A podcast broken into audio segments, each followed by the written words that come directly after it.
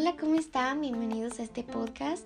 Yo soy Saray Álvarez Dávila y el día de hoy hablaremos sobre los factores intrapersonales e interpersonales asociados al proceso de comunicación de la materia Psicología de la Comunicación. Bueno, pues para comenzar, ¿cuáles son los factores que intervienen? Bueno, pues el primero son las actitudes del individuo. Las actitudes del individuo son las formas en las que nos podemos expresar o conducir hacia los demás, y esto nos hace únicos y diferentes. Estas actitudes pueden ser estables o variables. Podemos distinguir cuatro componentes importantes de la actitud, los cuales son cognitivo, afectivo, conductual y normativo.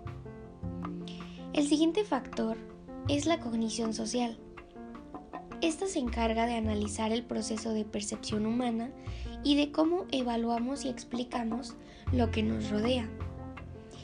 Este factor tiene mucho que ver con el tercero, que son las emociones, porque las emociones van de la mano con las actitudes también. Las emociones, como ya lo sabemos, son estados afectivos que nos indican estados internos, ya sea nuestras motivaciones, deseos y necesidades. Gracias a esto podemos tener una actitud la cual nos puede diferenciar a los demás.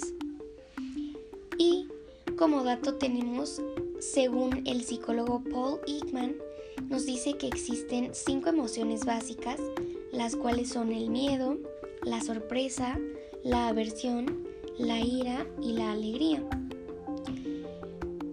Como cuarto factor tenemos las dinámicas de grupo, en las que se pueden experimentar vivencias personales.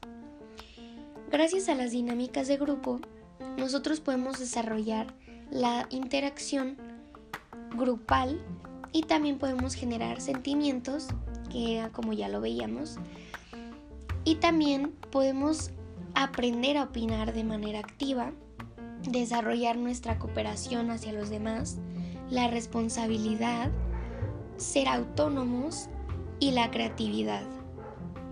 Por último, tenemos el factor del liderazgo.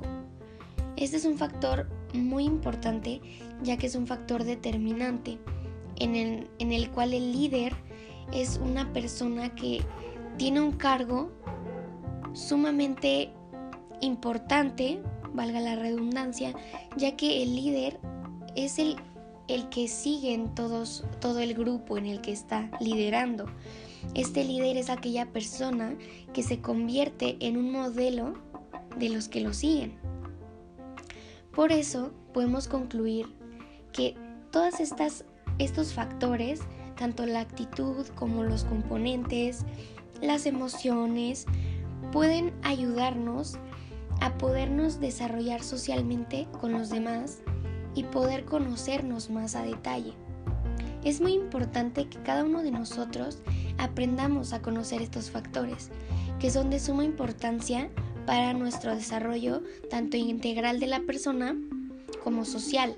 A través de estas nosotros podemos obtener nuestras habilidades sociales, las cuales favorecen nuestra adaptación a la al mismo, a la sociedad. Y pues bueno, eso sería todo por el día de hoy. Muchas gracias por escuchar este podcast. Espero que les haya gustado y que hayan aprendido algo nuevo. Nos vemos en el siguiente episodio. Gracias.